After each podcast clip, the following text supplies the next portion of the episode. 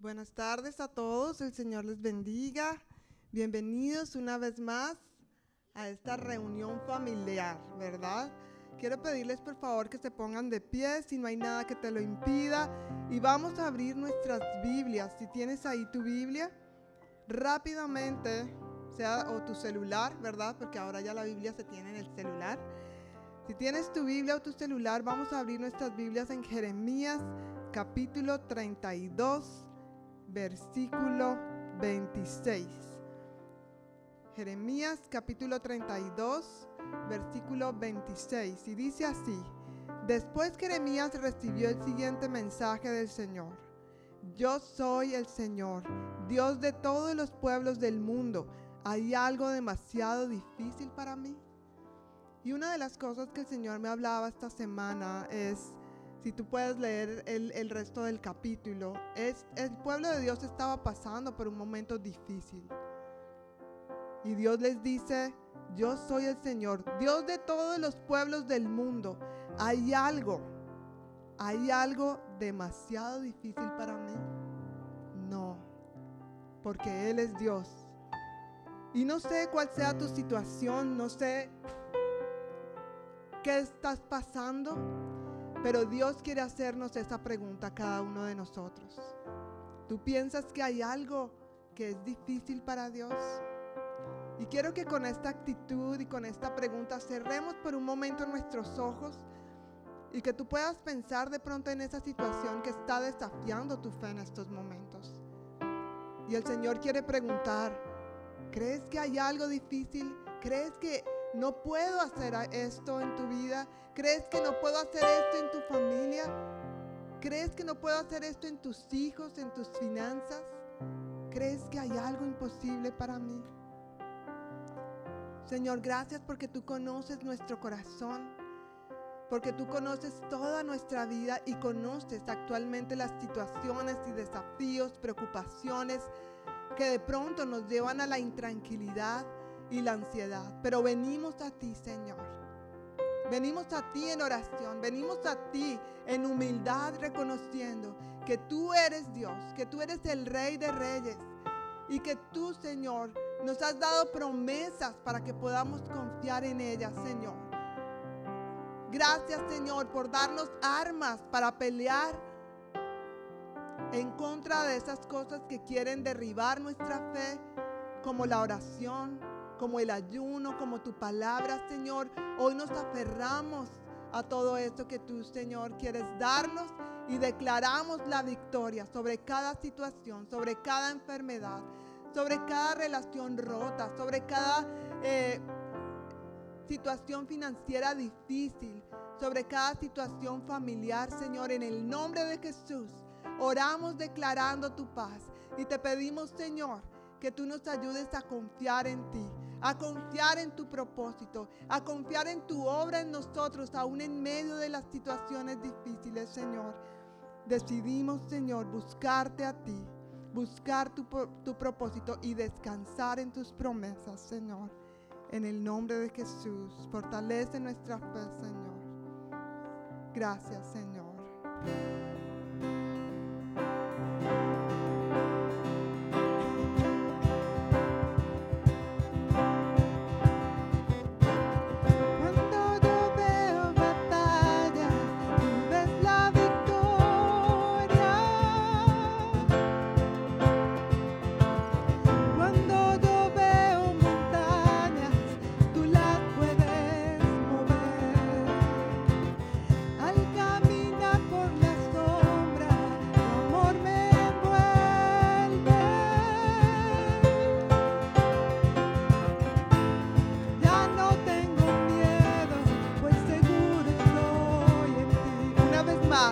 Yo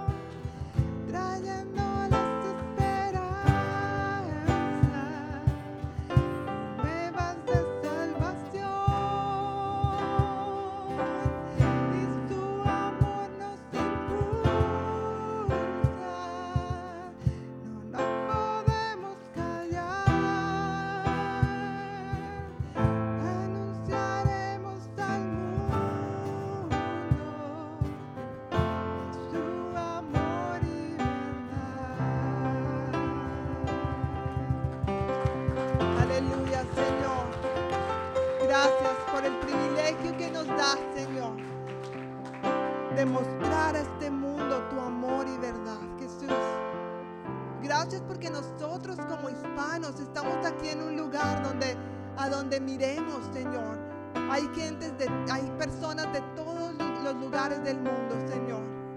Ayúdanos a llevar tu gloria, a llevar tu amor, Señor. Gracias porque cada batalla que ganamos en ti, cada victoria que tenemos en ti, es un gran testimonio para todos los que nos rodean, Señor. Queremos darte gracias por ser tan bueno, Señor. Queremos darte gracias, Señor, por tu misericordia. Gracias por habernos amado y perdonado y buscado y restaurado, Señor. Hoy queremos decirte que te amamos con todo nuestro corazón, Señor. Que estamos agradecidos contigo y que no podemos, Señor, no tenemos maneras de agradecértelo. Y las palabras no nos alcanzan, Señor.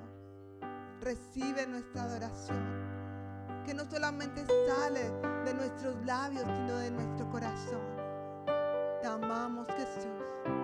Te amamos, Señor. Gracias, Señor.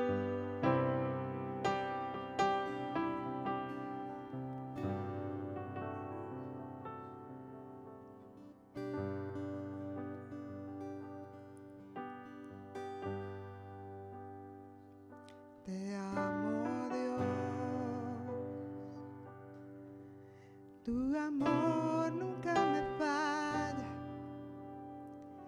Mi existir en tus manos está. Desde el momento en que despierto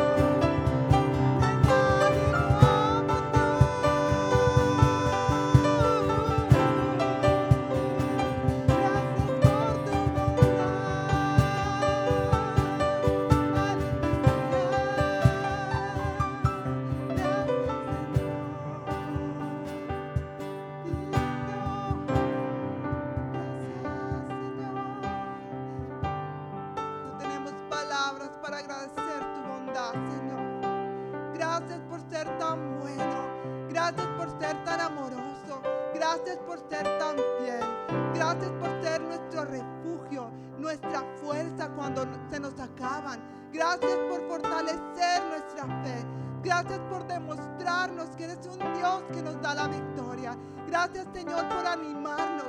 Gracias Señor por bendecirnos con tantas bondades, Señor. No tenemos palabras para agradecer tu bondad. Y por eso, Señor, queremos adorarte con todo nuestro corazón. Queremos bendecirte, Señor.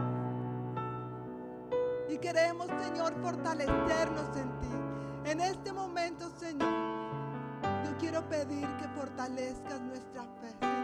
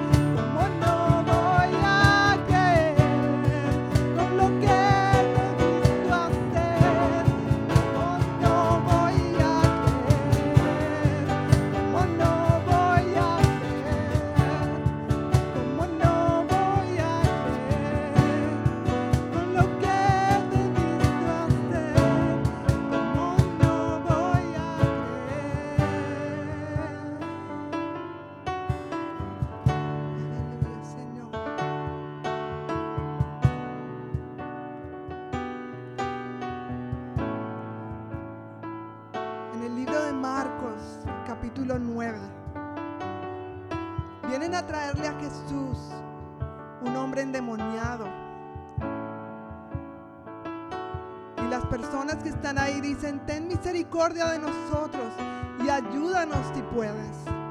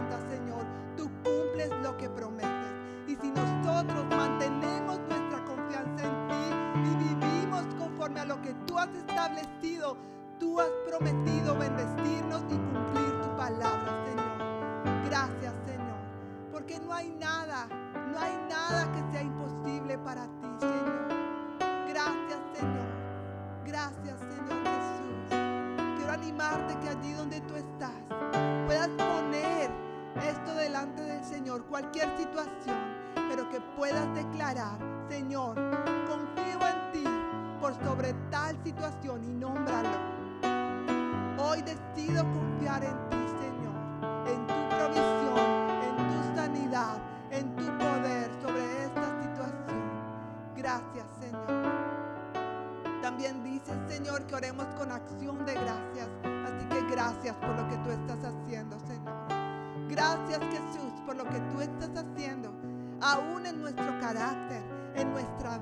Señor, en medio de ciertas situaciones.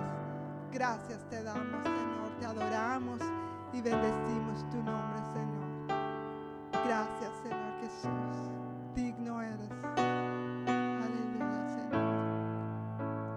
Con esta misma actitud de adoración, vamos a recoger los diezmos y las ofrendas.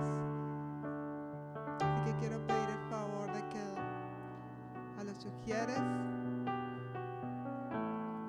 otra vez. La palabra de Dios dice, traed todos los diezmos al alfolí y haya alimento en mi casa y probadme, dice el Señor, si no abriré las ventanas de los cielos y derramaré esta bendición hasta que sobreabunda. Nosotros cumplimos tu palabra, nosotros hacemos tu voluntad y Él se encarga de hacer tu parte. Amén. Gracias Señor, quiero darte por cada familia aquí representada. Gracias por bendecir cada una de las finanzas, Señor. Estamos en obediencia dando a ti lo que te pertenece, sabiendo, Señor, que tú bendecirás nuestro pan y nuestra agua, Señor. En el nombre de Jesús. Gracias, Señor. Amén.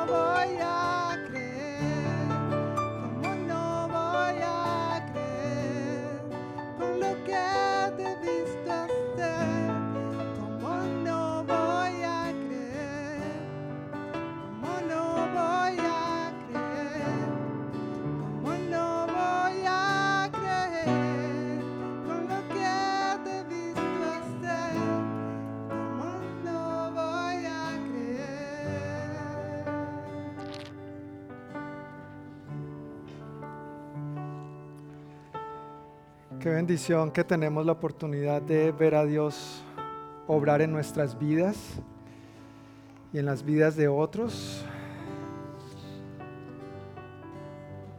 Y eso definitivamente fortalece nuestra fe. Amén. ¿Cómo no voy a creer? ¿Cómo no voy a creer? ¿Has visto a Dios obrar en algo en tu vida? Más de una vez, ¿verdad? Más de una vez. Y aún si, suponiendo, no hubiéramos visto a Dios obrar en ningún momento de nuestras vidas, déjame decirte que el simple hecho de que estemos aquí ahora en este momento es una obra de Dios en nosotros. Así que gracias a Dios por su gran fidelidad. Hemos visto su bondad una y otra vez. ¿Cómo no creer en Él? ¿Cómo no creer en Él? Gracias Señor. Gracias Señor. Te honramos y bendecimos tu nombre que es sobre todo nombre. Tú eres un Dios que permaneces fiel a tus promesas. Declaramos tu bondad, Señor. Acabamos de confesar con nuestros propios labios que te hemos visto obrar en nuestras vidas. Seguramente has traído sanidad en alguna oportunidad que lo hemos necesitado. Has traído no solamente sanidad física, pero sanidad trayendo restauración a heridas, en relaciones rotas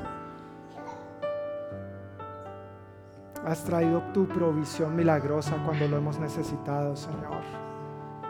Nos has dado sabiduría y dirección cuando no hemos sabido qué hacer o qué, camino tomar. Nos has permitido experimentar tu paz aún en medio de los momentos difíciles y adversos con que nos encontramos en la vida en algunos momentos, Señor.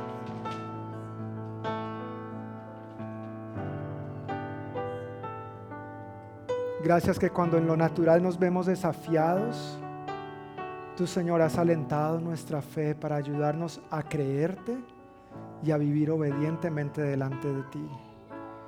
Y hoy Señor podemos decir con todo nuestro corazón, gracias. Gracias Dios por lo que tú has hecho. Gracias por lo que estás haciendo. Y gracias por lo que harás. En el nombre de Jesús. Amén. Amén. Pues sean todos bienvenidos una vez más a este servicio de la congregación hispana de la Iglesia del Noroeste. Qué bueno que estemos reunidos aquí hoy para alabar a nuestro buen Dios, para agradecerle, para recibir junto su palabra, para ser juntamente edificados en su amor y en su verdad. Solamente para confirmar, quisiera verificar si todos recibieron su boletín a la entrada. Si no tienes un boletín como estos, por favor levanta tu mano y quiero pedir el favor a los sugieres que te lo hagan llegar. ¿Hay alguien que le falte su boletín? Laura parece que necesita uno. Gracias. si a alguien más le falta, levante su mano. Y Henry también, gracias Henry, acá adelante. Más adelantito. Gracias. Ahí en la parte de atrás hay algunos anuncios de, las actividades. Hoy no voy a pasar tiempo yendo a través de estos anuncios, pero quiero recomendarte que por favor le eches una ojeada para ver las conferencias y reuniones que tenemos en el transcurso de este mes y ahí puedes ver toda la información al respecto o puedes preguntarme más. Y adentro de este boletín están las notas del sermón para que tú puedas seguir los puntos en la medida que vamos avanzando. Pues hoy, como cada primer domingo, los chiquitines se quedan con nosotros aquí, los chiquitines chiquitines y los chiquitines grandotes. Los que ya están acostumbrados a quedarse aquí, nos quedamos aquí y los más pequeñitos también, porque hoy tenemos este tiempo juntos, en familia, y qué más propicio que mientras estamos hablando acerca de las prioridades y estamos tocando este tema acerca de la familia. En nuestra serie acerca de eh, las prioridades, poniéndolas en orden, hemos hablado acerca de poner a Dios primero. Amén. ¿Quién es primero? Dios. Dios es primero, siempre en todo, por encima de todo y por encima de todos. Por encima de todo y por encima de todos, Dios es primero. Ya hablamos bastante sobre esto, aunque nunca es suficiente, pero varios domingos resaltamos esto. Y luego entonces, viendo la segunda pieza en esta serie de enseñanzas acerca de las prioridades, empezamos a hablar sobre la familia. Vimos en una primera parte que la familia fue creada por Dios, la familia es una prioridad y la familia tiene su lugar. Consiguientemente, hablamos o vimos algunas escrituras dirigidas puntualmente al matrimonio y resalté la importancia, o, o, más bien lo que la Biblia dice en cuanto al hombre y la mujer. Ambos somos iguales en valor y dignidad porque ambos hemos sido creados a su imagen y semejanza. No, no se trata de una competencia, gracias a Dios. Ambos somos iguales en valor y dignidad, pero en roles somos diferentes. ¿no es cierto? Ya también abarcamos ese tema. Luego, entonces, vimos la relación que también es muy importante a lo interno de la familia y de la cual no podríamos dejar de hablar.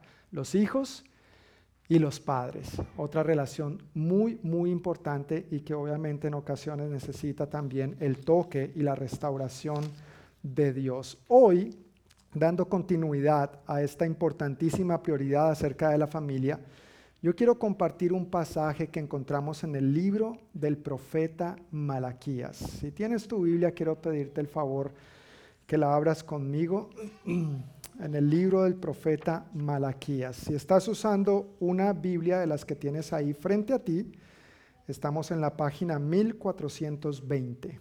Página 1420.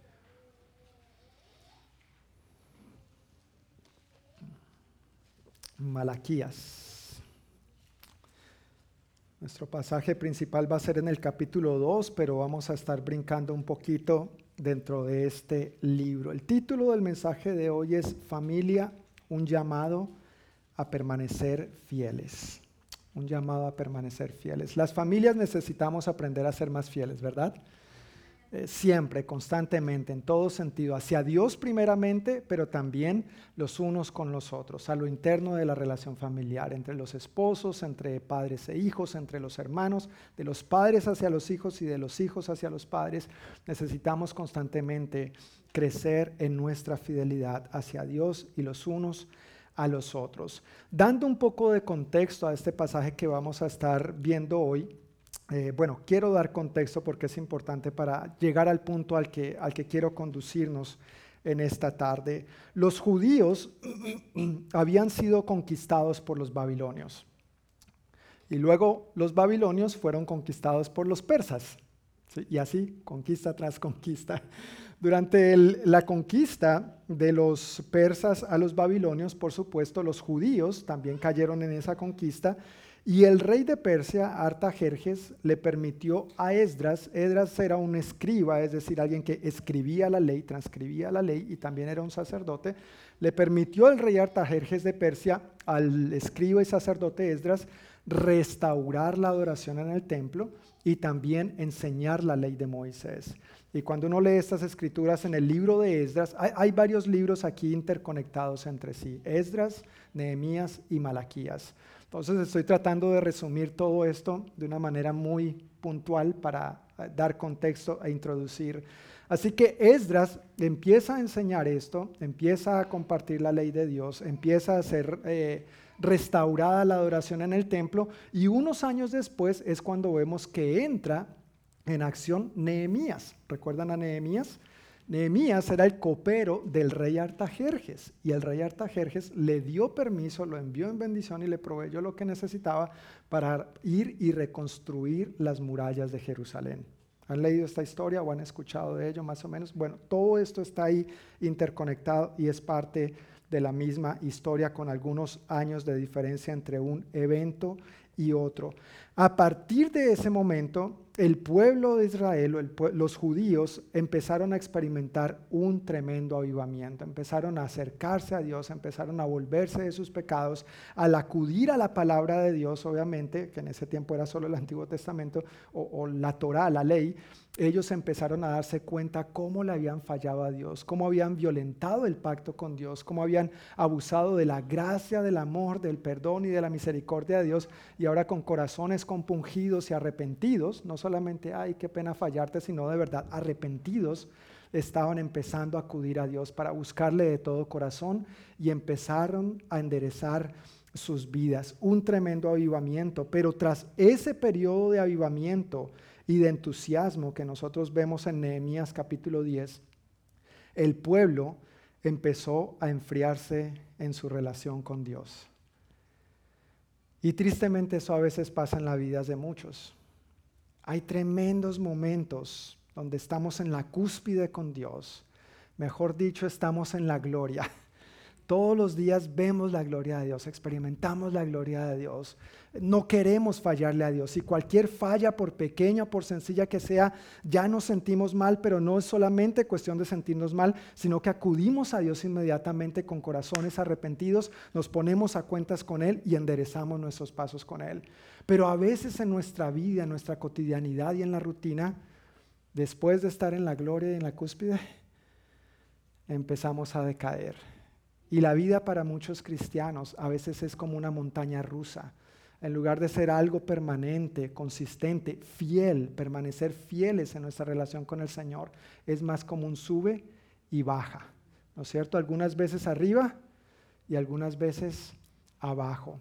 Pues después de ese tremendo tiempo que el pueblo de Dios experimentó de avivamiento y de estar en la cúspide y en la gloria nuevamente, a pesar de lo malo que habían vivido y de lo que habían sufrido, ahora entonces estaban enfriándose en su relación con Dios y estaban volviendo a cometer las mismas acciones que habían cometido en el pasado. No aprendieron la lección. Tú y yo necesitamos aprender la lección. Yo no quiero estar repitiendo la misma historia una y otra vez. Y yo sé que tú tampoco. Amén. No queremos estar enredados en un círculo vicioso de peco, rezo y empato peco, rezo y empato. No, necesitamos ir de gloria en gloria, como dice la palabra de Dios. Dios tiene un plan para ti, para mí, para las familias, de llevarnos de gloria en gloria. En otras traducciones dice de victoria en victoria. No es que no experimentemos dificultades, no es que las circunstancias a nuestro alrededor siempre vayan a pintar bien y color de rosa. No, no es así. Pero en medio de eso, o a pesar de eso, vamos a ver la gloria de Dios en nuestras vidas si nos disponemos para Él. De eso se trata lo que estamos viendo aquí. Un claro ejemplo de este enfriamiento, enfriamiento perdón, que experimentó el pueblo de Dios en ese momento, después de haber estado en la gloria, lo vemos en Malaquías capítulo 2, versículo 8. Si puedes ir conmigo a Malaquías 2, 8. Esto es todavía parte de la introducción del contexto, pero en Malaquías 2.8 mira el llamado de atención tan fuerte y que Dios se lo hace a un grupo en particular de su pueblo. No obstante, ustedes, sacerdotes, ¿quiénes? Sacerdotes, han abandonado los caminos de Dios. Sus instrucciones hicieron que muchos cayeran en pecado. Los mismos sacerdotes, los encargados de velar porque el pueblo mantuviera una correcta relación con Dios, se habían apartado de Dios y no solamente se habían apartado, sino que con sus instrucciones habían hecho que el pueblo cayera en pecado y se apartara de Dios. Si eso estaba pasando con los sacerdotes, ¿qué podía esperarse del pueblo? Si eso estaba pasando con los líderes, ¿qué se podía esperar del pueblo? Y un ejemplo de eso, del pueblo en general, lo vemos entonces en el capítulo 3, versículo 5. Si avanzas conmigo a la siguiente página, Malaquías capítulo 3, versículo 5, dice así, está Dios hablando y dice, en ese día yo los pondré a juicio. Estoy ansioso por dar testimonio contra todos los hechiceros, los adúlteros y los mentirosos Declararé en contra de los que estafan a sus empleados con sus sueldos. Mira, eso no es solamente de hoy. Eso de los engaños, mejor dicho, no hay peor cosa que corrompa al ser humano que el Dios dinero. Mira, en esa época ya pasaba. Declararé en contra de los que estafan a sus empleados con sus sueldos, de los que oprimen a viudas y huérfanos o privan de justicia a los extranjeros que viven con ustedes ¿Por qué? Porque gente que hace estas cosas no me teme, dice el Señor de los ejércitos celestiales. Lo interesante es que le está hablando no a paganos, no le está hablando a los babilonios, a los persas, le está hablando a su pueblo. Le está hablando a su pueblo. nos está hablando a nosotros. ¿En qué áreas de esto nosotros tenemos que enderezar nuestro caminar con el Señor? No podemos confiarnos de glorias pasadas. El apóstol Pablo dice, el que piense estar firme, mire que no caiga. Es decir, una exhortación a permanecer Este camino con Cristo no se trata solamente de haberlo empezado, sino de llegar a la meta, de permanecer en Él con fidelidad y llegar a la gloriosa meta que Dios tiene por delante por nosotros. Así que vemos ambos lados del pueblo, el liderazgo, los sacerdotes, los encargados de, conducir al pueblo, abandonando a Dios y conduciendo al pueblo a pecar, y pues el pueblo ni se diga, estafando en los sueldos, adulterando, consultando hechiceros, mintiendo, engañándose unos a otros. El pueblo de Dios que hacía unos años había estado tremendamente avivado, entusiasmado y comprometido con Dios y con su obra, claramente ahora habían rebajado sus convicciones, habían echado agüita para diluir, para aguar su integridad, se habían relajado en lo moral y este pueblo se conducía con indiferencia y con apatía. No le importaban los demás, primero yo, segundo yo, tercero yo y lo que quede, pa' yo. ¿Y sabes qué es lo peor de todo esto? Que por supuesto en las familias no era diferente en las familias estaba ocurriendo exactamente lo mismo. Así estaban viviendo en ese momento. Y quise dar este contexto para poder entonces llegar ahora al punto al que quiero llegar. En este contexto es donde el profeta Malaquías levanta su voz para corregir al pueblo, para corregir al pueblo y para hacer un llamado a permanecer fieles a Dios, a que las familias permanezcan fieles a Dios. Entonces, en este punto vamos a leer Malaquías capítulo 2, versículos 10 al 16. Malaquías capítulo 2, versículos 10 al 16. ¿Ya estamos ahí? Ok, facilito de encontrar, ¿verdad? Solamente estamos avanzando o atrasando una página. Dice así la palabra de Dios.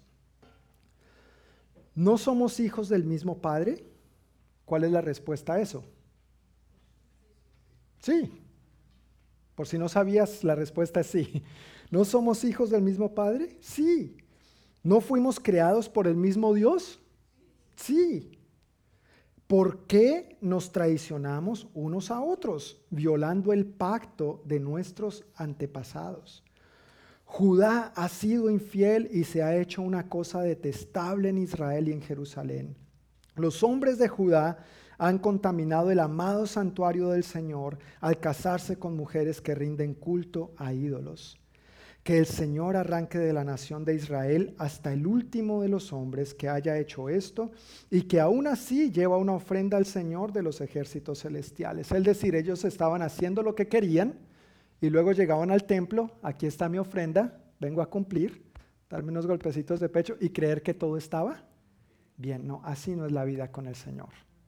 Así no es la vida con el Señor. Yo vivo con el Señor íntegramente el domingo a las 5, pero de lunes a sábado también. Amén. Eso es la meta. Así que el llamado del Señor es fuerte, por supuesto, en esta ocasión. Continúa diciendo en el versículo 3 el profeta, esta es otra cosa que hacen.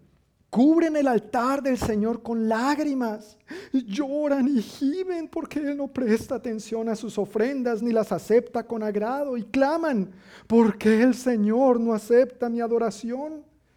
Les diré por qué. Porque el Señor fue testigo de los votos que tú y tu esposa hicieron cuando eran jóvenes, pero tú le has sido,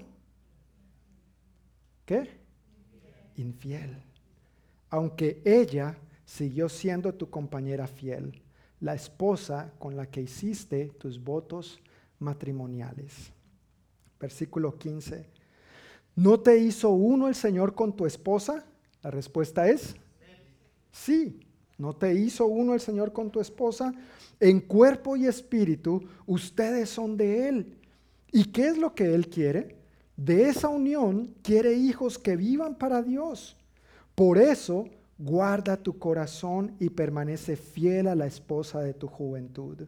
Pues yo odio el divorcio. Yo aborrezco el divorcio.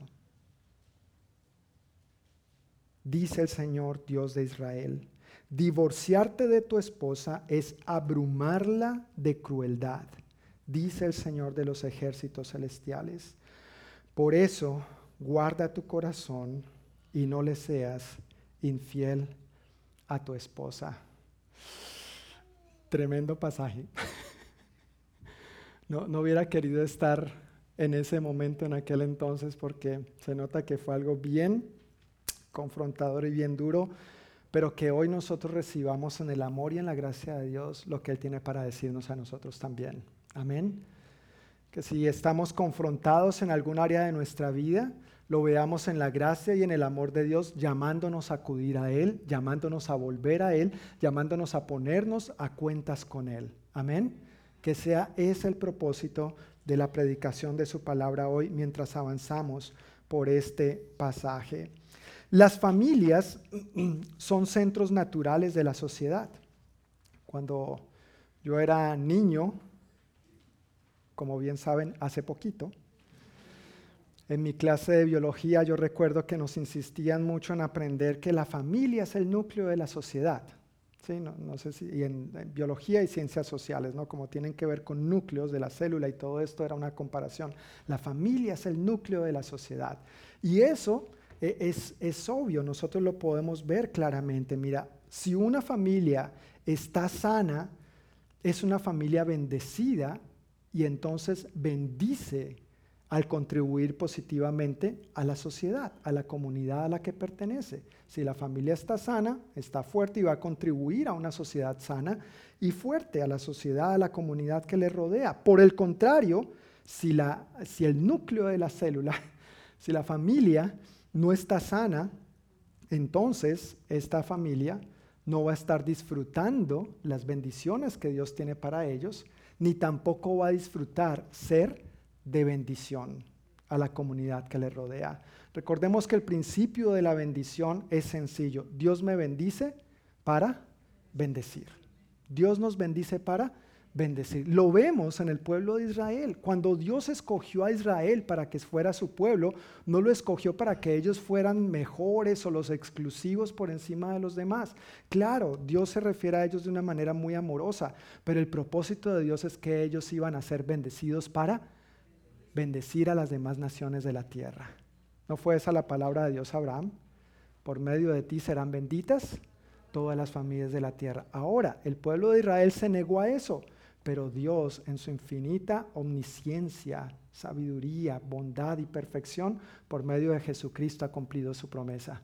Por medio de Jesucristo, simiente de Abraham, hemos sido bendecidas todas las naciones de la tierra. El principio de Dios es sencillo, nos bendice para que seamos de bendición. Tu familia y la mía, el propósito es que seamos bendecidos por Dios, que experimentemos las bendiciones de Dios para bendecir a otras familias también, para modelar a otras familias, para reflejar la luz de Cristo a otras familias que lo están necesitando. Esto es lo que estaba sucediendo en este pasaje. Familias desmoronadas, sociedad desmoronada. Y eso es lo mismo que podemos ver hoy en día. Cuando la familia se desmorona, ¿qué pasa con la sociedad? así mismo se desmorona, viene en declive. ¿No, ¿No, te da dolor a veces ver las noticias?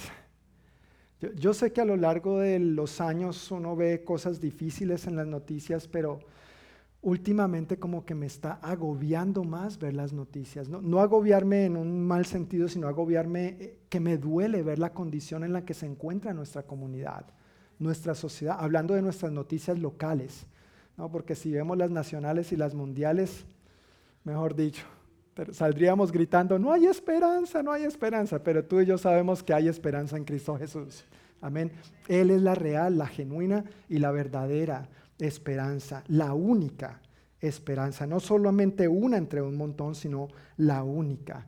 Jesús es el camino, la verdad y la vida y nadie va al Padre sino es por Él. Así que en aquel entonces habían familias desmoronadas, por lo tanto una sociedad, un pueblo, una nación entera desmoronada. Y lo mismo nosotros podemos atestiguar hoy. El problema que el profeta Malaquías argumenta aquí entonces es que tanto el pueblo, la raíz de este desmoronamiento es que tanto el pueblo como los esposos, puntualmente los esposos,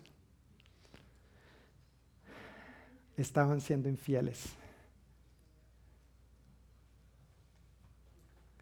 El pueblo en general estaba siendo infiel a Dios, a su Dios, ¿recuerdas? Estaban consultando hechiceros, estaban estafando, estaban hablando mentiras, estaban traicionando unos a otros, no se estaban comportando como Dios quería que se comportaran para bendecirse unos a otros. Y cuando no nos comportamos como Dios quiere, estamos siendo infieles a aquel que nos llamó de las tinieblas a su luz admirable. Y como si eso fuera poco, entonces algunos hombres estaban pegando los cuernos a la mujer y luego llegaban el domingo al servicio. Aquí tengo mi ofrenda, ya cumplí. Todo bien, ¿verdad Dios? No, no, así no es. Así no funciona. Esto es serio.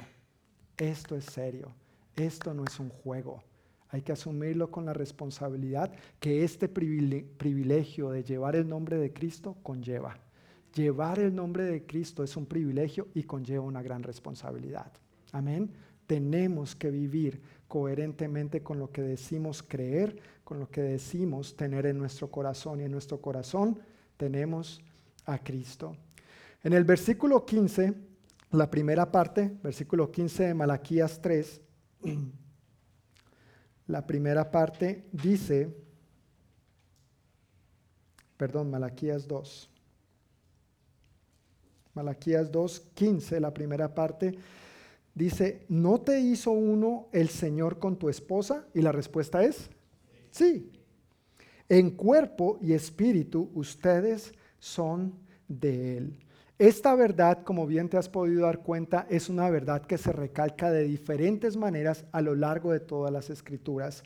Lo hemos visto en Génesis, lo hemos visto en Efesios en domingos anteriores, y esta verdad que Dios quiere que tengamos bien clara nos la recalca en diferentes partes de la escritura, porque esa verdad es imprescindible para un matrimonio sano, para unos hijos sanos, para una familia sana el que nos veamos como uno solo, ¿recuerdas? Por tanto, dejará, por, por tanto, no por tonto.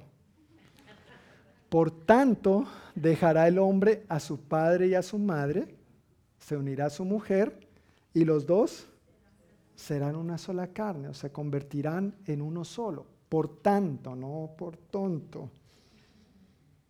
Es importante, es imprescindible que nosotros valoremos esta verdad de la unidad. Ya no somos dos, ya no estamos separados, ya no debimos vivir en situaciones, en caminos, en, en direcciones diferentes. Ahora lo que el Señor ha unido, que no lo separe, el hombre.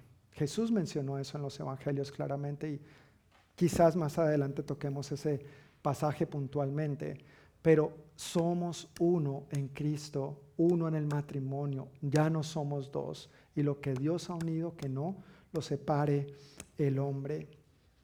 ¿Qué desea Dios entonces de esa unión? ¿Cuál es el fruto que Dios espera de que el hombre y la mujer sean uno solo? Sigue diciendo el versículo 15, la segunda parte. ¿Y qué es lo que Él quiere? ¿Estás ahí conmigo? Vuelvo a leer desde la primera parte del versículo 15. ¿No te hizo uno el Señor con tu esposa? En cuerpo y espíritu ustedes son de Él. ¿Y qué es lo que Él quiere? De esa unión, ¿quiere qué? ¿Qué quiere? Hijos que vivan para Dios. ¿Ves, ¿Ves la conexión de esto? El hecho de que Dios ha hecho uno al hombre y la mujer en el sagrado matrimonio es porque él, en otra traducción dice, él busca descendencia que viva para él. Tú y yo tenemos un privilegio enorme y es de dar hijos que vivan para quién? Para Dios. Lamentablemente muchos padres hoy en día, aún dentro del pueblo de Dios, quieren hijos que vivan para otras cosas. Hijos que vivan para la escuela, hijos que vivan para el trabajo, hijos que vivan para el dinero, hijos que vivan para el deporte, hijos que vivan para viajar, hijos que vivan para lo material, para que tengan casa, carro, finca y beca, pero no nos encargamos de hijos que vivan para Dios. Si nos encargamos de hijos que vivan para Dios, la casa, el carro, la finca y la beca van a ser el pilón. Y no es que eso esté mal, no es que eso esté mal, por favor, no quiero ser mal interpretado con eso, no es que eso esté mal. Pero si nosotros ponemos primero lo primero, lo demás viene por añadidura.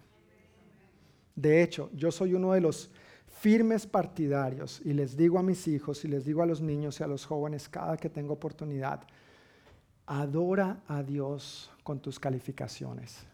Tú tienes que ser de los mejores en tu escuela, porque así es como adoras a Dios en tu escuela. Los que ya trabajan, adora a Dios en el trabajo. Sé el mejor, no, por lambón, no por tumbar polvo, chupamedias o como sea el dicho en tu país, pero no por nada de esas cosas, sino porque la Biblia nos dice que sea lo que sea que hagamos, lo hagamos como para el Señor.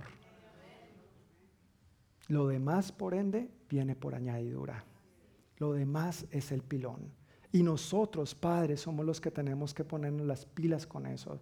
Somos nosotros los que tenemos que pellizcarnos, especialmente en una cultura tan materialista y tan consumista, donde todo gira en torno al Dios dinero. El mayor competidor de Dios en esta vida se llama dinero. Se llama dinero. ¿Cómo tú y yo vamos a criar una generación para Dios, permaneciendo fieles a Él, fieles en el matrimonio, modelando a nuestros hijos cómo se vive una vida agradable a Dios, poniendo las prioridades en orden? Primero Dios, luego la familia, el resto viene por añadidura. Si yo me ocupo de hacer lo que Dios quiere que yo haga, Dios va a honrar mi fe. Yo lo he visto y seguramente tú lo has visto también. Pero cuando nosotros en nuestras propias fuerzas queremos hacer las cosas a nuestra manera, muchas veces nos sale el tiro por la culata. ¿No es cierto? Nos salen las cosas al revés. Se nos pone patas arriba toda la situación y después estamos clamando, ¿Por qué no me escuchas? ¿Por qué mis ofrendas? ¿Por qué lo que hago no es aceptable delante de ti? Bueno, ponte a cuentas. Yo primero, yo primero.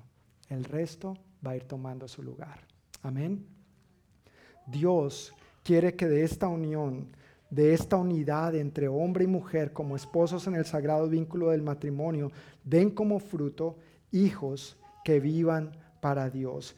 Hijos que vivan para Dios comienzan con padres que viven para Dios. Los hijos que viven para Dios no los da el árbol que tienes en el patio de tu casa, los das tú, los doy yo. Hijos que viven para Dios comienzan con padres que viven para Dios. Padres que viven para Dios comienzan cuando el esposo y la esposa viven para Dios. Si individualmente el esposo y la esposa están viviendo para Dios, los hijos indudablemente van a, van a aprender a vivir para Dios también. Los hijos aprenden más de lo que nosotros hacemos que de lo que nosotros les decimos. Los hijos son excelentes imitadores. Tú le puedes decir a un hijo, mira hijo, si el que está llamando por el teléfono es del banco, dile que no estoy.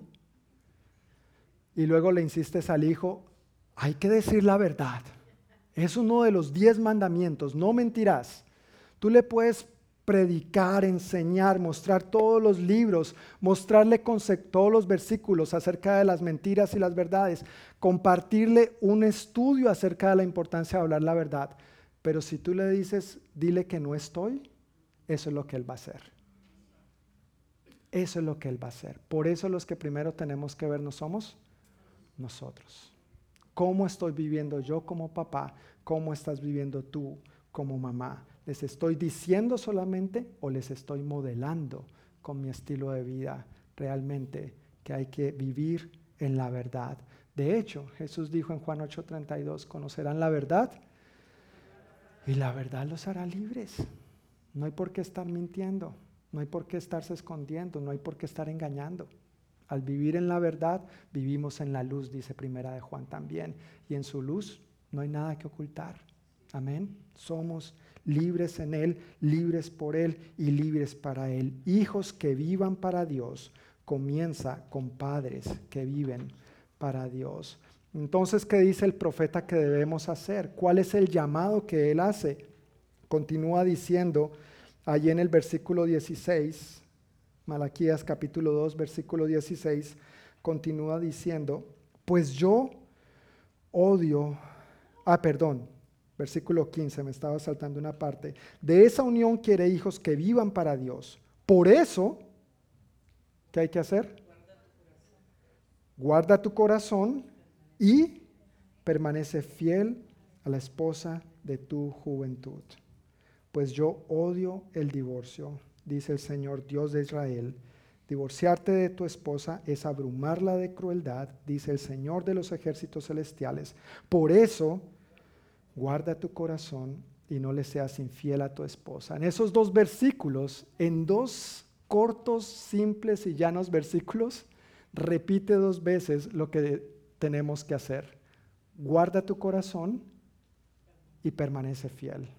Permanece fiel a tu cónyuge. Obviamente aquí en el contexto le está hablando a los hombres y le dice, permanece fiel a tu esposa, pero el principio detrás de esto es que la esposa también permanezca fiel al esposo. Sea, es importante aclarar, para que de pronto la esposa no diga, ah, bueno, eso es para los hombres, ¿no? ¿Para dónde nos vamos, muchachas, después del servicio? Próximo domingo traemos la ofrenda. No, no, no, así no funciona. Así no funciona. Es en ambos lados, es en ambas direcciones. Dos cosas que el profeta nos dice aquí claramente de parte de Dios, qué debemos hacer o cómo podemos levantar una generación de hijos que vivan para Dios. Número uno, guardando el corazón. Y número dos, permaneciendo fieles el uno al otro, entre los cónyuges.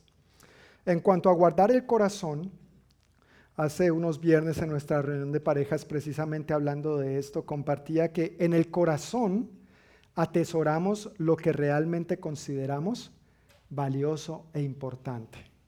En el corazón atesoramos lo que realmente consideramos valioso e importante. Es lo que se convierte en una prioridad de nuestra vida y da dirección a nuestra vida. Jesús lo dijo así en Mateo 6, 19 al 21, donde esté tu tesoro, allí que estará tu corazón. En esta versión dice, donde esté tu tesoro, allí estarán los deseos de tu corazón. Lo que tú valoras, lo que tú consideras importante, lo que es imprescindible, lo que es una prioridad en tu vida, eso es donde van a estar tus deseos. Lo que no, va a estar por fuera porque no es importante para mí. Así de sencillo.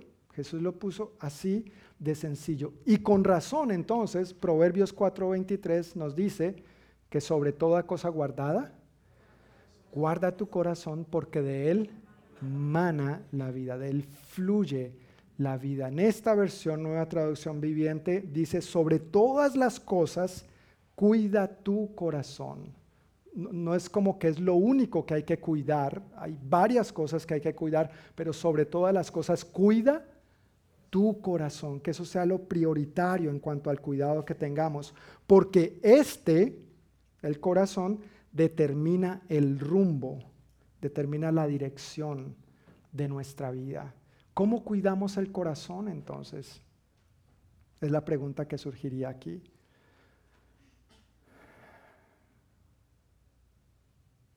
Que veo, que escucho, que hablo, que pienso,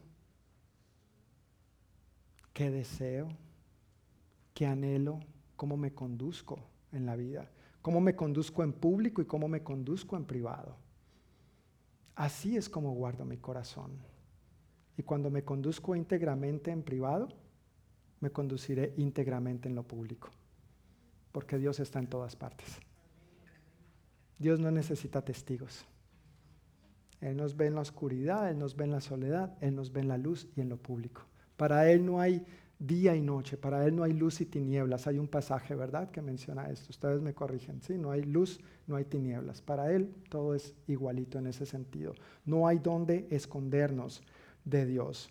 El otro día me pasó algo curioso con mi hija preciosa Sarita.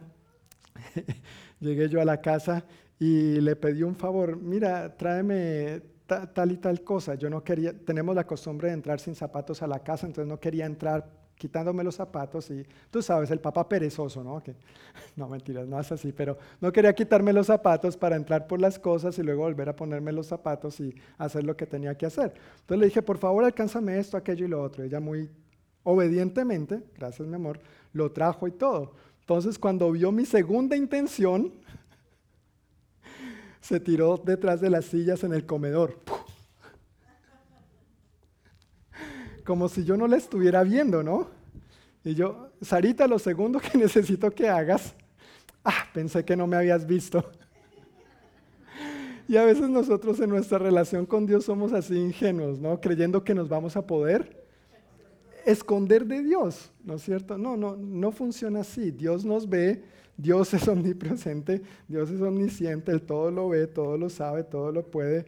No vale la pena escondernos de Dios. Es mejor con un corazón humilde acercarnos a Él, darle la cara y decir, Señor, tú conoces mi debilidad, tú conoces en qué estoy fallando, tú conoces mi metida de pata, mi pecado, te lo confieso, perdóname y ayúdame a dar vuelta de hoja a esto y seguir adelante. Seguir adelante en tu gracia de tu mano y con lo que tú tienes preparado por delante para mí. Ahora, en cuanto a la fidelidad, porque hablamos de guardar el corazón para levantar una generación, hijos que vivan para Dios, y ahora lo otro es permaneciendo fiel al cónyuge. En cuanto a la fidelidad, cuando el esposo y la esposa, cada uno individualmente, permanecen fieles primeramente a Dios, entonces naturalmente la fidelidad va a fluir entre ellos. Cuando el esposo y la esposa son fieles primeramente a Dios, naturalmente los votos matrimoniales, como el profeta Malaquías dice ahí, van a cumplirse sin ningún problema entre el uno y el otro. Van a cumplir su palabra, se van a honrar el uno al otro y por ende van a ser padres que cumplen el deseo de Dios de criar hijos que vivan para Él.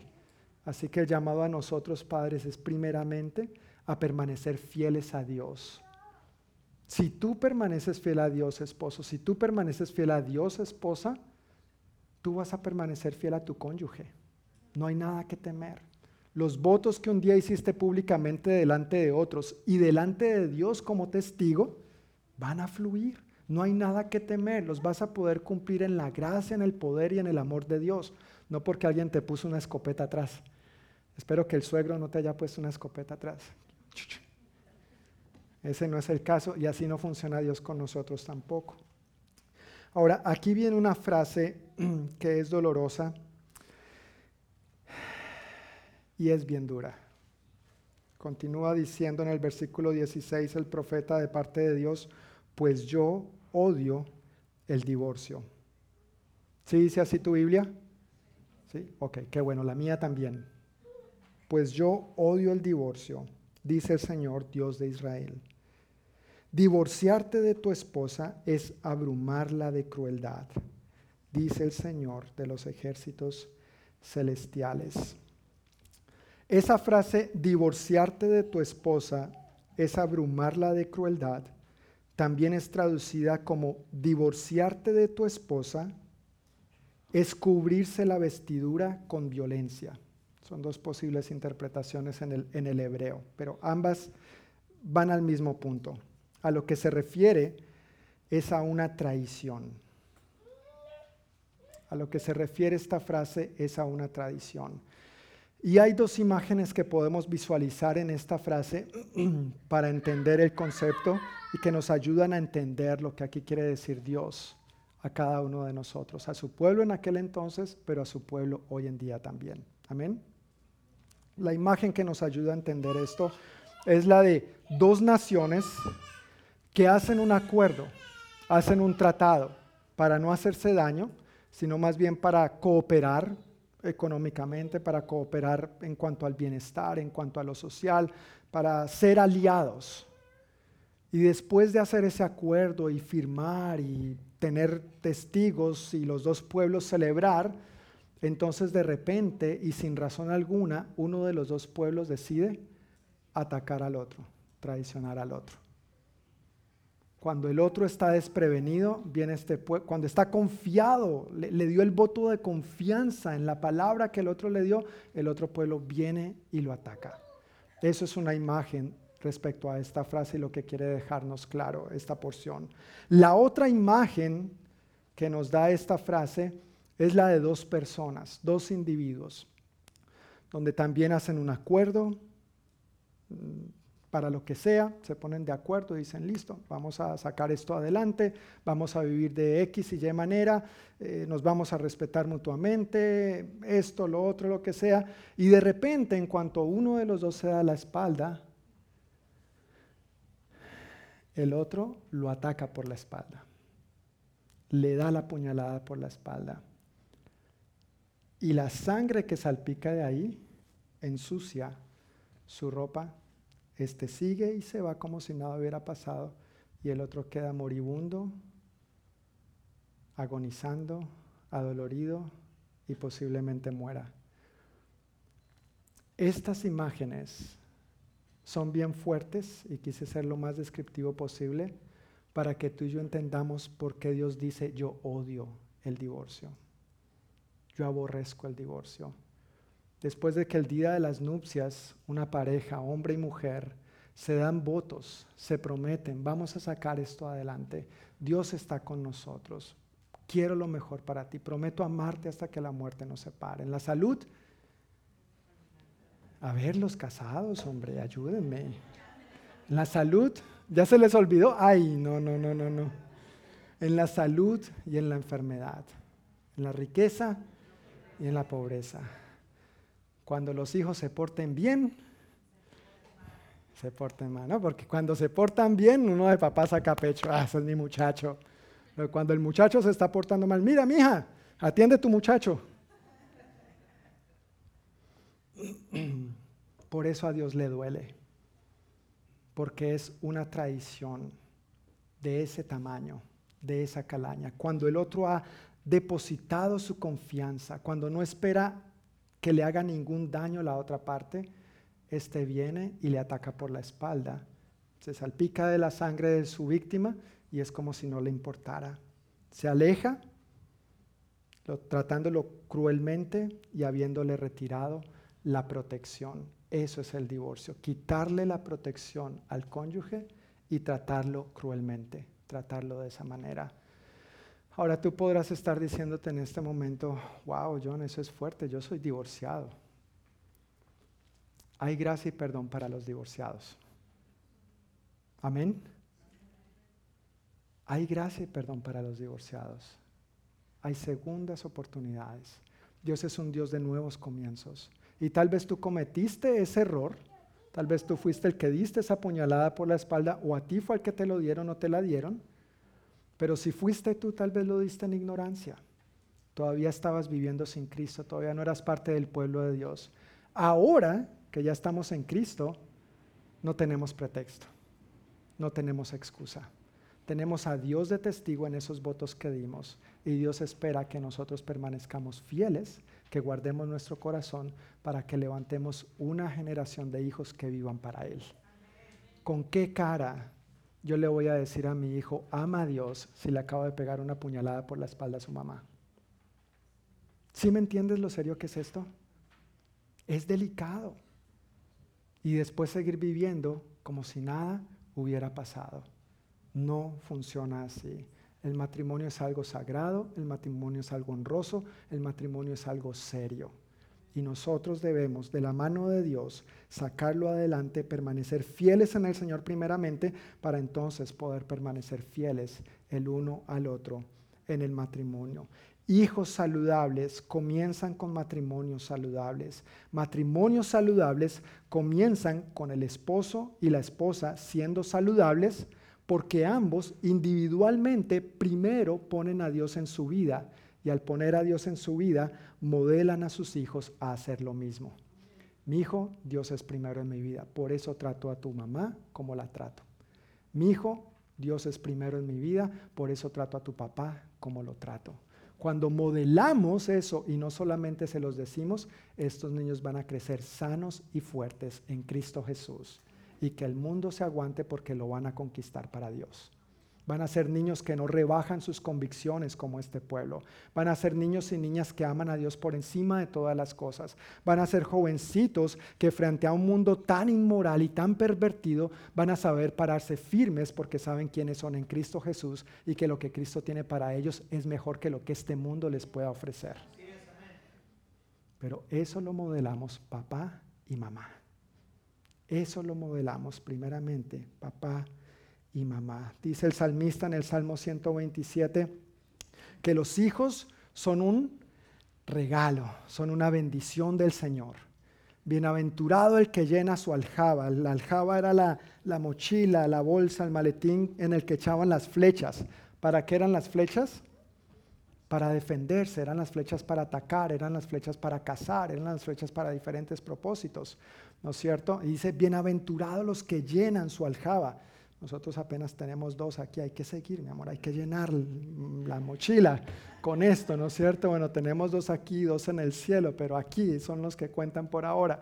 Pero bienaventurados, dice, es un regalo, es una bendición de parte de Dios los hijos, no es una carga. Dios nos está confiando estos tesoros para que los criemos de tal manera que vivan para el Rey de Reyes, para el Señor de Señores. ¿No es eso un privilegio de parte de Dios para ti, para mí? ¿Quiénes somos tú y yo para que Dios confíe así en nosotros?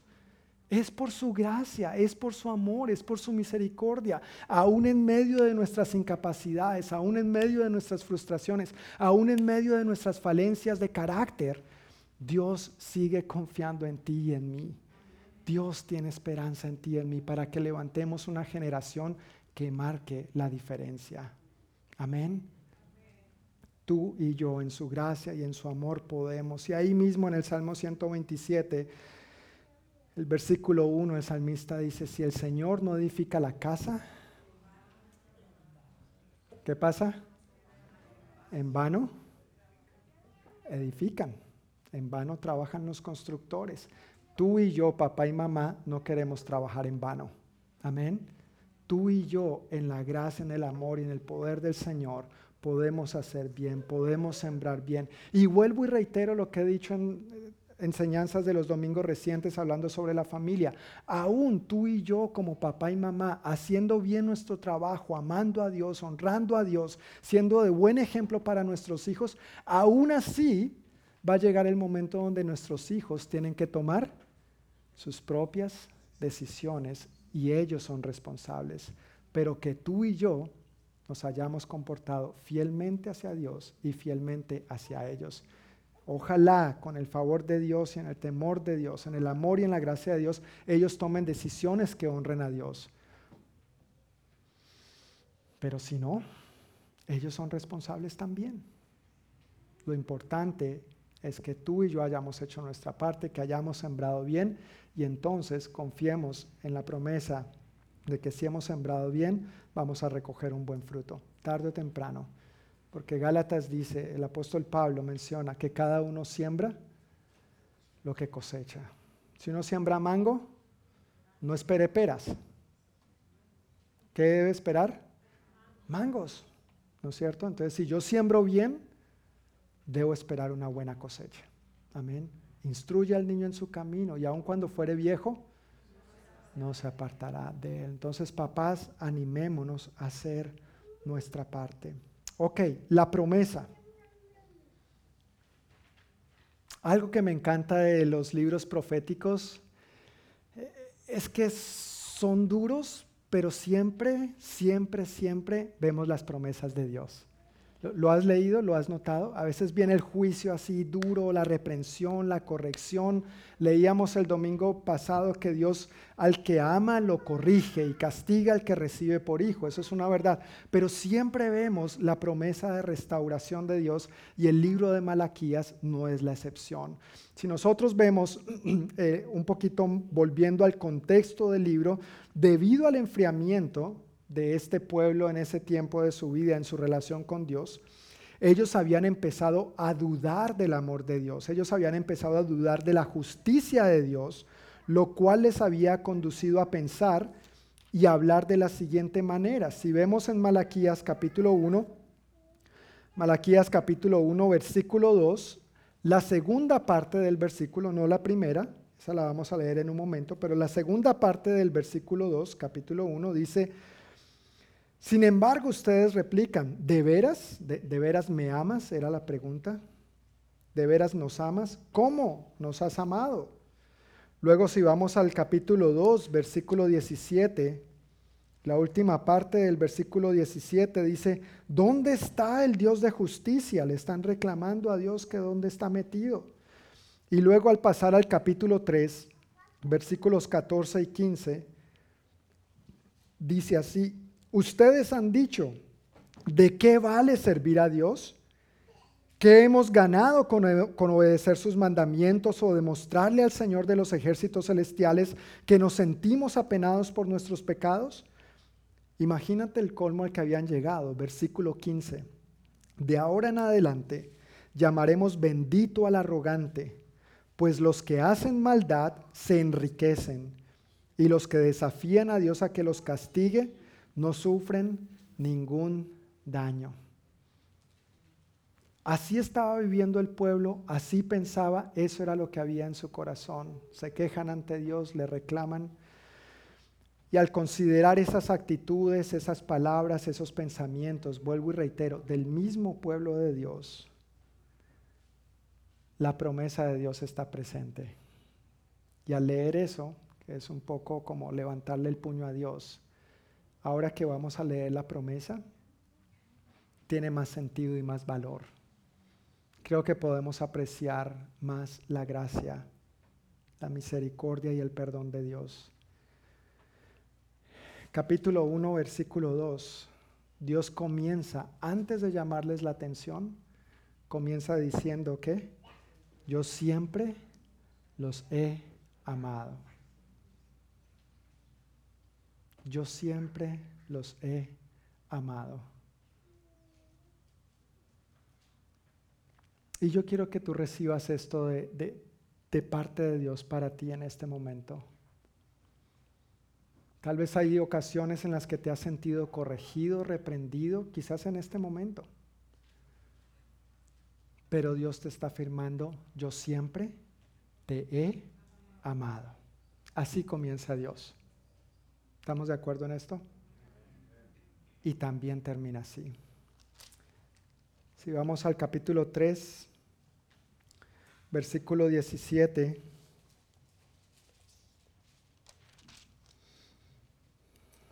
Dice Dios, ellos serán mi pueblo, dice el Señor de los ejércitos celestiales. El día, el día en que yo venga para juzgar, serán mi tesoro especial. Les tendré compasión, así como un padre le muestra compasión a un hijo obediente. Entonces de nuevo podrán ver la diferencia entre los justos y los perversos, entre los que sirven a Dios y los que no lo hacen. El Señor de los ejércitos celestiales dice, el día del juicio se acerca, ardiente como un horno. En aquel día el arrogante y el perverso serán quemados como paja, serán consumidos desde las raíces hasta las ramas. Sin embargo, para ustedes que temen mi nombre, se levantará el sol de justicia con sanidad en sus alas. Saldrán libres, saltando de alegría como becerros sueltos en medio de los pastos. El día en que yo actúe, ustedes pisotearán a los perversos como si fueran polvo debajo de sus pies, dice el Señor de los ejércitos celestiales. Acuérdense de obedecer la ley de Moisés, mi servidor todos los decretos y ordenanzas que le entregué en el monte Sinaí para todo Israel. Miren, les envío al profeta Elías antes que llegue el gran y terrible día del Señor. Sus predicaciones harán volver el corazón de los padres hacia sus hijos y el corazón de los hijos hacia sus padres. De lo contrario vendré y haré caer una maldición sobre la tierra. ¿Qué promesas podemos ver aquí de parte de Dios? Observemos cómo empieza y cómo termina el libro. Como ya leímos en el capítulo 1, versículo 2, Dios dice, yo siempre los he amado. En el versículo 17 Dios dice, serán mi pueblo, mi tesoro especial, les tendré compasión. En el capítulo 4, versículo 2, para ustedes que temen mi nombre, ¿qué va a pasar? se levantará el sol de justicia con sanidad en sus alas. Y en el capítulo 4, versículo 6 nos deja saber que el mensaje del Señor traerá reconciliación entre padres e hijos. A pesar de cómo el pueblo estaba viviendo, Dios dice, voy a tenerles compasión. Siempre los he amado no me desentendido de ustedes. Voy a traer reconciliación a las familias. Quiero lo mejor para ustedes. Trabajemos juntos en esto. Saquemos esto adelante juntos. Y yo estoy convencido de que esta sigue siendo la misma verdad y el mismo corazón de Dios para nosotros hoy. Él no nos pide que lo hagamos en nuestras propias fuerzas. Nos pide que lo hagamos en sus fuerzas, que lo busquemos a Él, que lo pongamos a Él primero, que descansemos en Él para que entonces al, cosechar, al sembrar bien, cosechemos bien lo que nos ha pedido hacer. Amén. Para concluir, yo quisiera leer el versículo 16 del capítulo 3.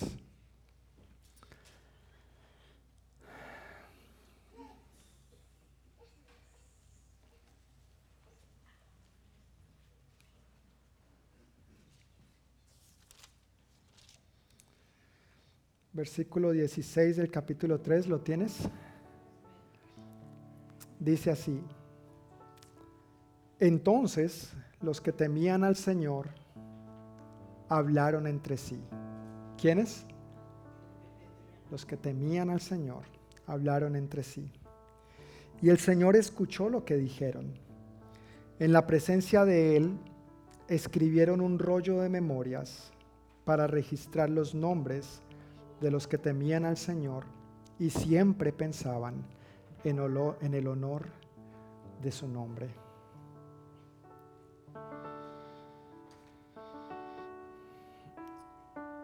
Si hoy día estuviera siendo escrito un libro, un rollo de memorias, como en aquel entonces,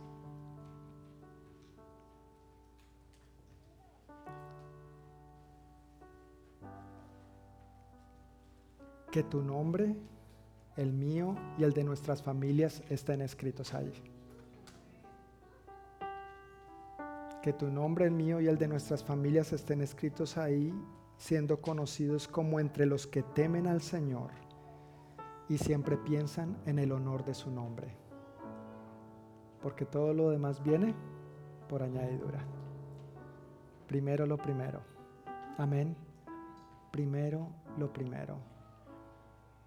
Hoy en día no está siendo escrito un libro así, pero sí estamos escribiendo en las vidas, en las mentes y en los corazones de los niños. Y ojalá que en esos libritos o librotes, en el caso de algunos grandotes, sea leído este hombre, esta mujer, este esposo, esta, esta esposa, este papá, esta mamá, estos padres, este matrimonio, esta familia temen al Señor y siempre buscan el honor de su nombre. Que tú y yo vivamos de esta manera, en su gracia, en sus fuerzas y en su poder. Amén. Piensa por eso en un momento, en medio de tanta perversidad como hoy en día. Hubo un grupo que sí temía al Señor y sí pensaba en el honor de su nombre. Tú y yo podemos ser y hacer esa gran diferencia hoy en día, de ser los que tememos a Dios, nos conducimos en la vida como Él quiere y que toda la motivación de lo que hacemos, decimos, pensamos o no hacemos, no decimos y no pensamos, es porque queremos honrar al Señor. Tú y yo tenemos ese gran privilegio y lo tenemos en primer lugar, hablando de la familia de parte de los padres hacia los niños, hacia los hijos. Yo quisiera pedir el favor, un favor muy especial en este momento, a, todos los hijos que están aquí presentes,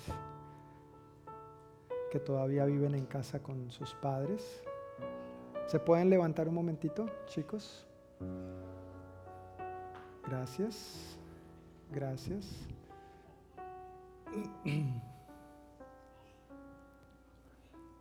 Ok, segundo favor. Ahora voy a pedirles, sí, tú también, Moy, tú también. Segundo favor, chicos. Voy a pedirles que se paren aquí al frente, mirando allá un momentito. William, Gerardo, Jimena, Noé. Pónganse aquí así en filita.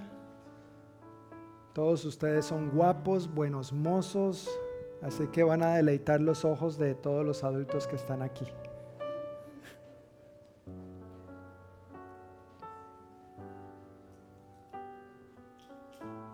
Ven, Xavier, tú también. Sí, sí, aquí, con papi. Ok, papi te trae.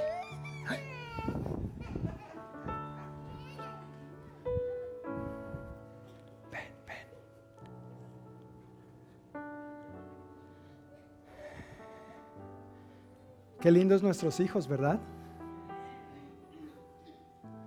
Y, algunos no están.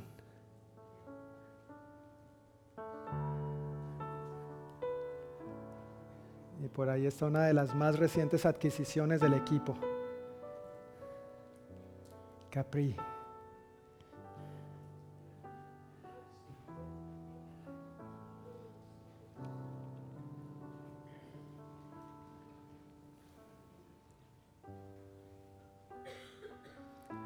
Estos chicos que están aquí al frente, familia, adultos, son los que Dios nos ha pedido que los levantemos como una generación que vivan para Él.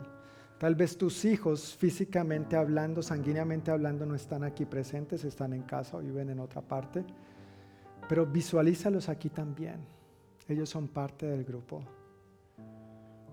Y la primera responsabilidad de, levantar a cada uno de estos chicos, a cada uno de estos hijos preciosos, amados por el Señor y por nosotros, de tal manera que vivan para Dios, esa responsabilidad es primeramente de los padres.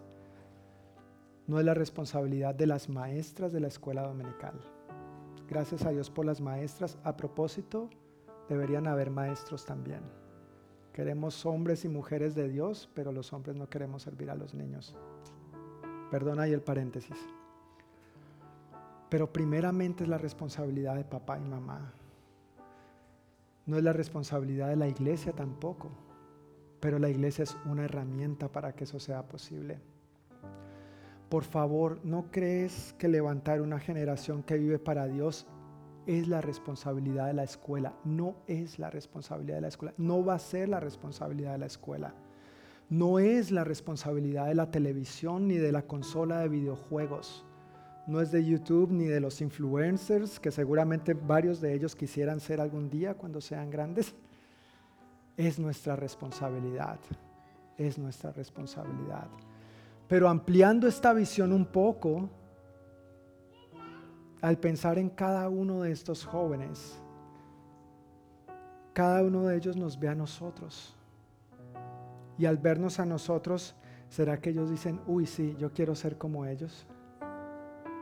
Como ellos aman a Dios, como ellos viven para Dios, como estos adultos me modelan a Dios, como estos adultos hablan de Dios, como estos adultos sirven a Dios, como estos adultos están comprometidos con Dios, como estos adultos se sacrifican por Dios. Así yo quiero ser cuando sea grande, porque ellos me muestran lo que es vivir para Dios. ¿Será que ellos ven eso en nosotros?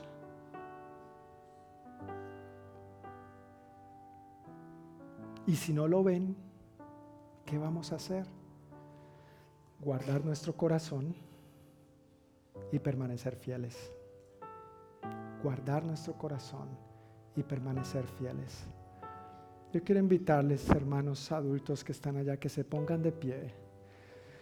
Vamos a extender nuestras manos sobre estos hijos que Dios ha confiado en nuestras manos. Tal vez tú no eres el papá, por supuesto, ni la mamá de todos estos preciosos chicos, pero Dios sí nos ha dado un nivel de influencia, de autoridad y de cobertura sobre ellos. Así que extendamos nuestras manos y bendigámoslos.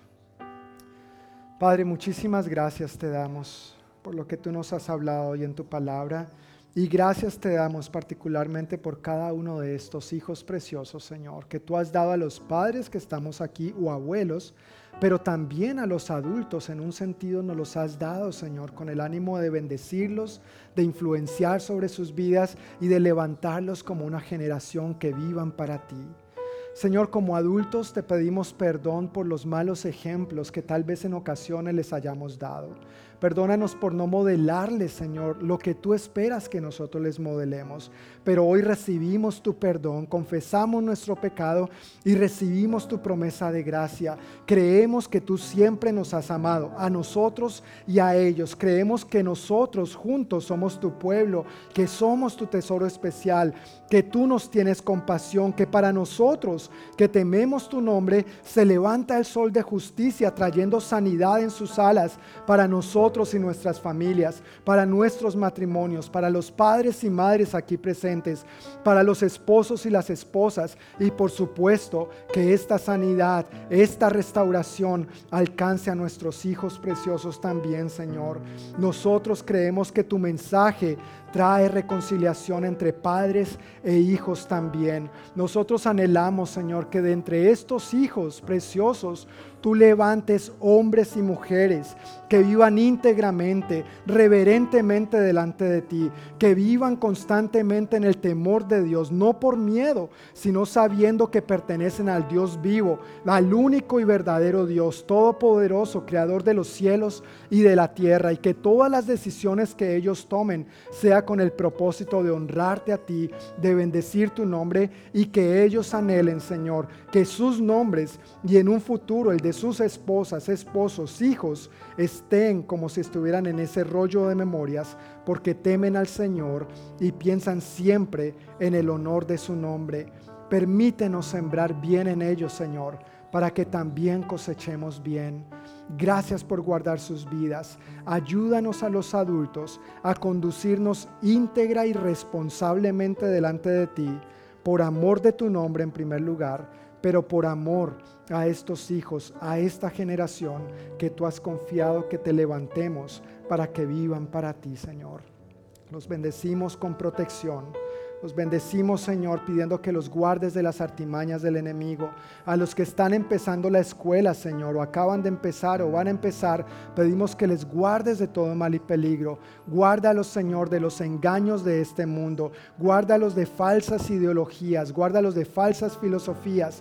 Abre sus oídos, sus mentecitas y sus corazones a lo que académicamente tienen que aprender. Pero al mismo tiempo, ciérralos, Señor, a todo lo que no proviene de ti y a la perversidad de este mundo. Guarda sus vidas físicamente, Señor. Guárdalos de cualquier ataque de cualquier persona. Bendecimos sus lugares de estudio con tu paz, con tu protección, Señor. Guárdalos de aquellos compañeritos que a veces quieran intimidarlos, Dios, y que en tu poder y en la gracia de tu Santo Espíritu ellos puedan manifestar tu amor, tu perdón y tu reconciliación a estos niños, Señor. Y a los que ya son jovencitos y están trabajando también, bendíceles en sus trabajos, bendice la obra de sus manos y prospérales en gran manera, Señor, y que ellos desde esta temprana edad aprendan a ponerte a ti primero y no al Dios dinero, no al Dios trabajo, no el materialismo ni los afanes de esta vida, sino que tú seas primero en sus corazones y que así vivan, Señor, en el nombre poderoso de Cristo Jesús y el pueblo de Dios decimos amén y amén. Gracias chicos, pueden regresar con sus familias.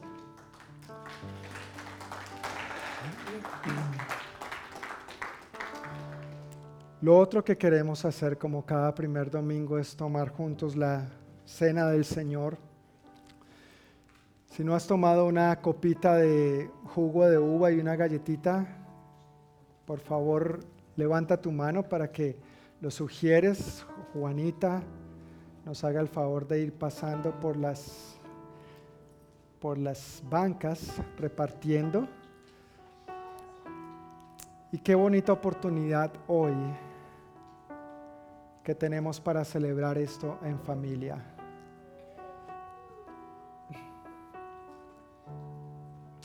Al tomar este jugo de uva, y esta galletita, estamos recordando lo que Cristo hizo por nosotros. ¿Verdad? Él tomó tu lugar y el mío en la cruz del Calvario para que tú y yo no tuviéramos que ir ahí a derramar nuestra sangre. Y aun si tú y yo hubiéramos ido, eso no hubiera sido suficiente para pagar la deuda que teníamos por el pecado. Pero Él lo hizo por ti y por mí, porque siempre nos ha amado, porque siempre nos ha amado. Y Él no va a fallar a su amor por ti, nada le va a hacer cambiar en su amor por ti. Pero hoy tú y yo tenemos esta oportunidad de recibir esto con gratitud, de renovar nuestro compromiso con Él, de renovar nuestra confianza en Él, de decirle, Señor, gracias por mí, gracias por lo que hiciste por mí, pero gracias también por mi familia, gracias por mi esposa, gracias por mi esposo en el caso de los casados, gracias por mis hijos.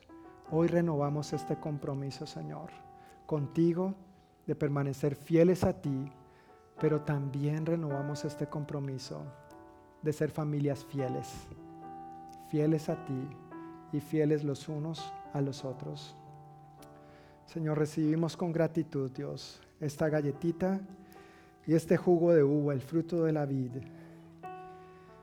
que nos recuerda lo que tú hiciste por nosotros. Lo recordamos con gratitud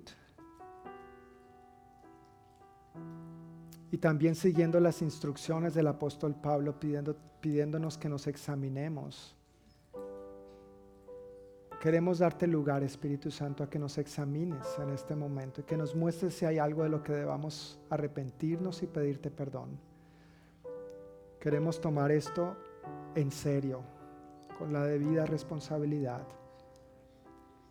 Así que tomemos unos instantes, hermanos, para que si hay algo por lo que debas pedir perdón al Señor en este momento, lo hagas y luego vamos a proceder.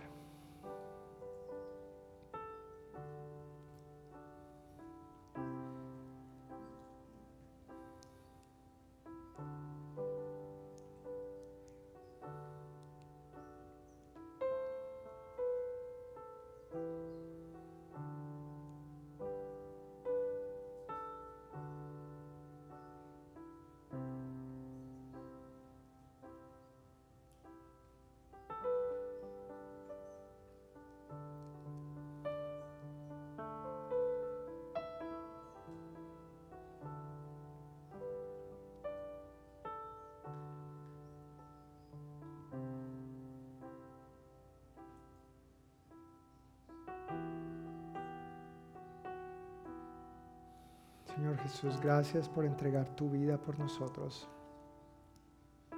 Es algo de lo que nunca nos vamos a cansar de darte gracias.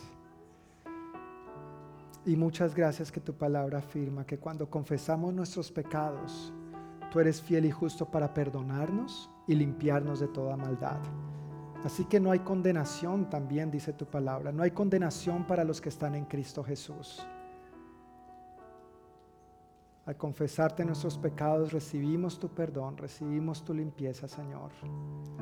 Habiéndonos examinado, decidimos tomar esta galletita y este jugo de uva, recordando lo que tú hiciste por nosotros, proclamando tu muerte y tu resurrección hasta que tú vuelvas por nosotros, porque tú lo prometiste y así dice tu palabra. Y esto nos recuerda el pacto que tú hiciste con nosotros Gracias que tú siempre has permanecido fiel a este pacto. Al tomar la Santa Cena hoy, Señor, es el más sincero deseo de nuestro corazón también renovar nuestro pacto de fidelidad contigo. Caminar íntegramente delante de ti, primeramente, Señor. Que cada matrimonio aquí representado, si estamos los dos o está uno de los dos, Señor, que también nos ayudes a caminar fielmente a ti y el uno al otro, para que entonces nos podamos conducir con esta misma fidelidad en el hogar hacia nuestros hijos. En tu gracia, en tus fuerzas, en tu poder, Espíritu Santo. No en las nuestras propias, porque somos débiles, pero en ti todo lo podemos, porque tú has prometido fortalecernos. Gracias te damos, Señor. En el nombre de Jesús. Amén. Podemos tomar juntos la galleta y tomar el jugo de uva.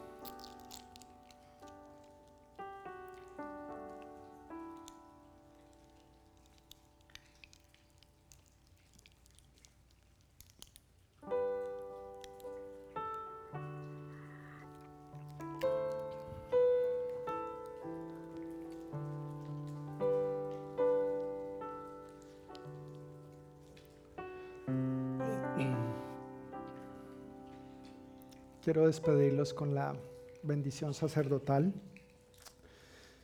Dice número 6, 22 al 27 que entonces el Señor le dijo a Moisés, diles a Aarón y a sus hijos que bendigan al pueblo de Israel con la siguiente bendición especial. Que el Señor te bendiga y te proteja. Que el Señor sonría sobre ti y sea compasivo contigo. Que el Señor te muestre su favor y te dé su paz. Cada vez que Aarón y sus hijos bendigan al pueblo de Israel en mi nombre, yo los bendeciré. Y nosotros creemos que esta bendición sigue siendo vigente para nosotros hoy. Amén.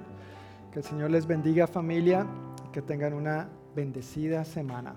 Amén.